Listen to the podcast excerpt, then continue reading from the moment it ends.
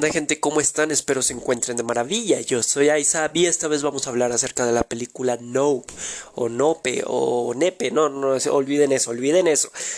Bueno, ¿de qué trata esta película que hace poco estuvo en los cines? Eh, es una película sobre el terror cósmico. Para los que no saben un poquito del terror cósmico, un ejemplo muy claro es Cthulhu. Es parte de la cultura popular que todos sabemos más o menos que es Cthulhu, un, un semidios, un dios espacial con muchos tentáculos. En resumen, es eso, habla sobre criaturas eh, que abundan en el universo que nosotros ni siquiera logramos comprender desde nuestra perspectiva porque nuestra mente es tan pequeña y nuestra ciencia es tan limitada que no sabemos si son dioses, si son criaturas de otra dimensión, si son otra especie, etc. Y también mete un poquito sobre el tema ovni y sobre el maltrato animal con una crítica sobre cómo el ser humano intenta domesticar, domar, esclavizar todo lo que se encuentra sin importar que sea, todo por dinero. Entonces, en esencia vamos bien. Se me hizo una película que desde la premisa tiende a ser tentadora, ¿no? Tú dices, bueno, ovnis, a la mayoría nos gustan el tema ovni, y que lo estés enfocando desde otro punto, pues me parece bien, me parece bien, ¿no? ¿Qué vamos a, presenciar más adelante? Pues tenemos en primer lugar al, actor Daniel Kaluuya, que es un actor que ya ha salido en algunas películas, hay más o menos, no de renombre, sino películas palomeras, pero que han tenido cierto impacto, sobre todo en trabajos de Netflix, yo lo conocí a través de trabajos de Netflix, no me gusta tanto como actor y siento que está muy limitada su personalidad y la forma en que él actúa eh, para distintos temas. En este punto era buen actor, pues más o menos. es que resulta que sí hubiera sido perfecto si hubieran seguido la misma línea. ¿A qué línea me refiero? Bueno, él va a interpretar a OG, Daniel Kaluuya va a interpretar a OG, que es un joven eh, algo introvertido, muy serio, muy, muy enojado, muy resentido con la vida, un poquito confundido sobre sí mismo, sobre hacia dónde va el camino del negocio familiar, etcétera, ¿no? Y pues resulta que suena tentador, dices, bueno, es un personaje un poquito eh, que, que, te deja esa sensación de querer saber más de él, ¿no? ¿Por qué eres tan serio? ¿Por qué no expresas tanto? ¿Por qué, por qué esto? Pero lo, lo alargan tanto, o sea, hay escenas en las cuales solamente dice una palabra, una, una palabra, ni siquiera una frase entera, una palabra, o solamente se queda viendo o hace un, un sonido con, con la boca, como... Mm, y te quedas así como de, ok, dame un poquito más porque me estoy aburriendo. Y sí, se vuelve monótono. Llega un punto en la película donde yo creo que el, el director lo entendió y hace que exploten las personalidades de los demás actores y de los demás personajes. O sea, todos los demás personajes de repente se vuelven más extrovertidos, más platicadores, sacan chistes, sacan comentarios, eh, están constantemente hablando para que la escena no se vuelva lenta, para que la sientas fluido.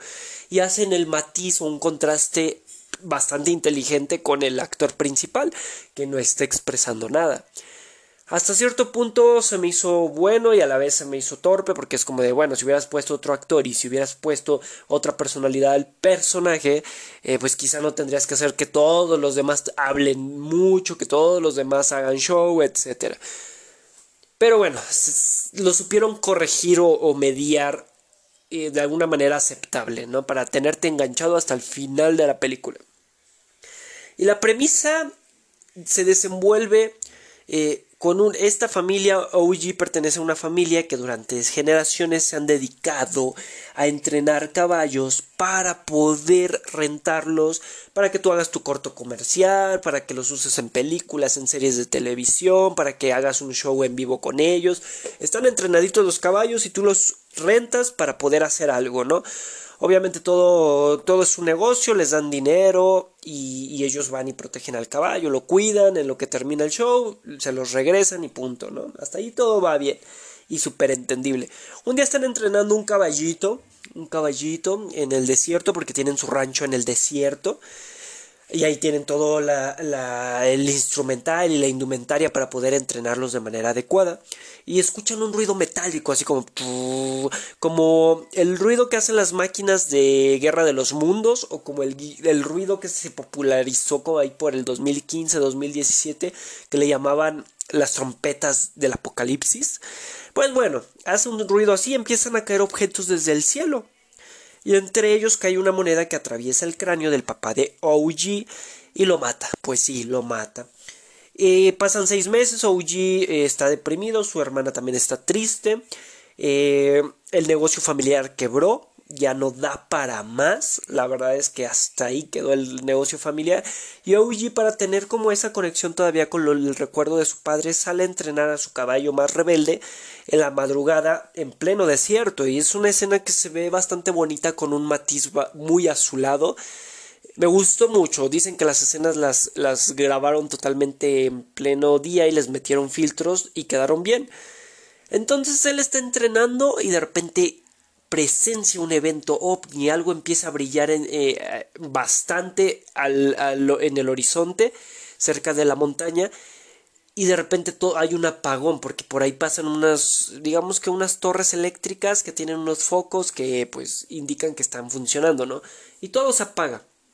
Y él se queda sorprendido. El punto es que le cuenta a su hermana, ellos deciden, pues, eh, aquí ya se empieza a volver un poco absurdo porque la hermana les le dice, pues, mm, o sea, olvidan por completo la muerte del papá y estos sentimientos que tienen encontrados y la hermana es como, vamos a hacernos famosos y ganar mucho dinero grabando este ovni y vamos por cámaras, ¿no? Cámaras de alta definición, tecnología, etcétera. Y él como de, ah, bueno, ok, vamos. o sea, ya pierde totalmente sentido, como que no supieron conectar la muerte del papá con las emociones de este tipo y, todo lo demás. El punto es que compran cámaras de alta definición muy buenas, muy de, alta tecnología y conocen a un tipo que, le, que es el que se las vende y él les dice, ah, pues ok, o sea, vamos a, a, yo les ayudo, yo las conecto, yo les ayudo a vigilarlas, ellos al principio no quieren, pero el punto es que terminan siendo amigos. Y sí, vuelven a presenciar un evento extraño, no tanto ovni al principio, pero el chavo que les conecta les dice, ¿saben qué? Ya llevamos varios días con estas cámaras y que creen, esa nube nunca se ha movido. Y ellos como de, oh, what the fuck, tienes toda la razón, nunca se ha movido y creo que ya la he visto antes. El punto es que ya de ahí empiezan a indagar, eh, eh, ocurren más cosas y un día de repente, ¡pum!, se les escapa un caballito termina eh, saliendo algo de esa de esa nube, como lo que pareciera un platillo volador, porque al principio sí parece un platillo volador, ¿no? Y todos se quedan como, what, no manches, no, y no lo pudieron filmar al 100% porque esa cosa tiene un, un campo electromagnético que cuando está muy cerca se apagan las cámaras. El punto es que se les ocurre hablarle a un cineasta con el que llegaron a trabajar en algún momento lo contactan y le dicen, oye, tú eres el mejor cineasta para esto. Eh, puedes hacer una toma donde pues no utilices nada electrónico, sino algo más analógico y, bla bla bla. Y este güey se queda pensando y dice, no, ahorita no me interesa, pero pues más adelante sí se les une al grupo.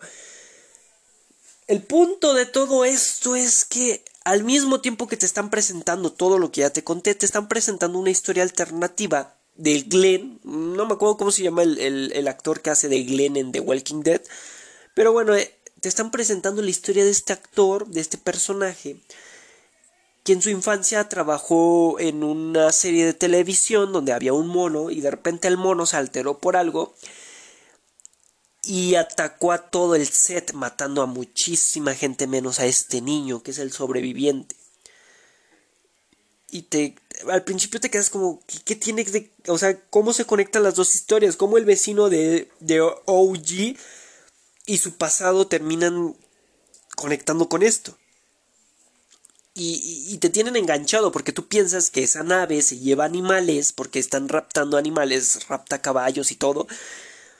Se los lleva para lavarles el cerebro, ponerles un chip, controlarlos y luego depositarlos de nuevo en la Tierra y controlarlos a distancia. Es lo que te hacen creer hasta, hasta casi el último momento. Y hasta ese punto iba interesante. Tú dices, bueno, estoy viendo algo donde se trata del control animal, nos quieren invadir a través de los animales. Incluso en la escena donde el mono mata gente en el set, eh, pues hay un zapato que está parado. O sea, literal, está como, no flotando, no levitando, pero está parado, como equilibrado perfecto, en forma vertical y, como que te hace sentir algo así como de, ay, magnetismo, no sé, están controlando al mono, ¿no? Después descubres que esa historia solamente la mentieron como una moraleja de que el intentar domar algo que está ya en la, en la naturaleza y tiene su propio razón de ser está mal. Y el mensaje está bonito, pero ya no le encontré nada de sentido el, el, conectarlo con la película. O sea, después hacen lo quieren conectar haciendo, mostrándote que ese platillo volador, y estos ya son grandes spoilers si los quieren escuchar, que ese platillo volador es realmente un animal, no es, o sea, no es, un, no es una nave espacial, es un animal, es, es una entidad que se abre y se desdobla como si fuera un ángel eh, hecho de tela, o sea, está increíble porque siento que toman mucho de las premisas como de Evangelion, de, de Lovecraft, de este tipo de historias que, que tratan lo, lo divino fusionado con lo ovni o con lo alienígena. Y me encantó ese, ese matiz, ese, ese, ese, guiño a ese tipo de historias, pero no lo supieron implementar. Ya para ese punto las personalidades de todos los personajes ya son un chiste, prácticamente ya son un chiste, ya no concuerdan ni nada. Ya para ese punto ya se alargó tanto el que te mostraran esta gran entidad eh, que parece como un ángel, un dios, no sé. Que, ya no te interesa tanto, o sea, ya, ya le dieron tantas vueltas al asunto que ya no tiene impacto cuando te la muestran. Sí, sí es interesante, es como, ah, wow, increíble, pero ya no tiene tanto impacto. Y ya hicieron tanto show ridiculez o, o, estupidez los actores que es como de, mm, ok, men, ¿y esto como para qué? ¿Y esto otro para qué? Al final me quedo mucho con la escena donde se desdobla por completo esta cosa, porque parece como una manta gigante enorme, una sábana enorme y se sigue desdoblando y desdoblando. Y te deja con esa perspectiva de qué tan poderoso puede llegar a ser esta cosa si le dieran la oportunidad de seguir desdoblándose y comiéndose cosas. Nada más te deja como con esa duda y de dónde viene, por qué está acechando aquí en la Tierra, cómo es que llegó y por qué es tan territorial, porque lo, lo toman como si fuera un animal, un animal espacial, que es territorial, ¿no? Y que no debe de ser domado y no sé qué. Es, es lo que les decía que conectaba con la historia de, del chico que sobrevivió en el set al ataque del mono. Y yo digo, mm, está, está, bien, pero no, no, no lo hiciste de la mejor manera. Y me quedo mucho con una escena que me recuerda a películas clásicas de terror, que esta cosa se come a muchas personas, a muchísimas personas, las digiere, porque las, las pasa por un tracto digestivo que tiene, y luego la sangre y los objetos metálicos los escupe encima de una casa. Entonces yo llueve sangre y baña las paredes de la casa. Muy buen toque de película de terror que quedaría eh, mejor si no hubieran hecho de, de, la personalidad de sus personajes una burla.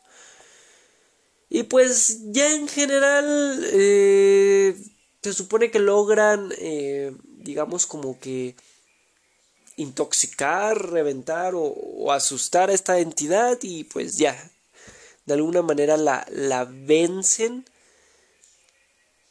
y ahí queda como un evento que ellos presenciaron que no pudieron captar al 100%, pero pero que hicieron su intento y tienen unas cuantas tomas, etcétera, y hasta ahí. Me gustó, me agradó. O sea, no me, no me gustó, no me fascinó la película, me agradó bastante. Les aplaudo que enfocaron de otra manera el evento ovni pero no les faltó mucho para hacer una muy buena película y lo tenían todo, que es lo más triste. Entonces es una película palomera que si quieres ver la vas a disfrutar pese a que te haya dado los spoilers, pese a todo. puedes verla con tu novia, con tus amigos, nomás para echar desmadre, una tardecita que tú tengas ahí libre, lo puedes hacer sin problema, pero no es la mejor película y tampoco esperes eh, los mejores actores o las eh, la mejor forma de llevar el guion. Entonces es, está aceptable, está, está pasable para poder verla de principio a fin con unas palomitas, pero tampoco es lo mejor y no va a pasar a más. Entonces espero les haya gustado mi resumen, reseña, opinión. Y pues cualquier cosa seguiremos reseñando eh, pues estas, eh, estos, estas series, estas películas y todo lo que venga. Los invito a pasarse por mi canal de Twitch, que vamos a estar streameando videojuegos de todo tipo. Los invito a pasarse a mi otro podcast que se llama Un cigarro con Hipócrates. Los invito, eh, mi canal de Twitch es ISAP TV, así tal cual lo, me encuentran aquí en Spotify, allá también me pueden encontrar. Y los invito a pasarse por mi página de Facebook, que también es ISAP TV, mi Instagram, que es ISAP TV, y mi TikTok, que es ISAP TV. En el TikTok pongo resúmenes de 3 minutos por si les gusta. Y pronto abriremos un TikTok y para, para sacar temas médicos. Entonces, le estaría súper agradecido de que me siguieran en todas esas redes, que dieran like, compartieran, lo escucharan, reproducir, reproducir, para que crezcamos y cada vez esto tenga mejor calidad. Entonces, muchísimas gracias por escuchar, muchísimas gracias por apoyar y pues nos estamos viendo gente. Hasta luego.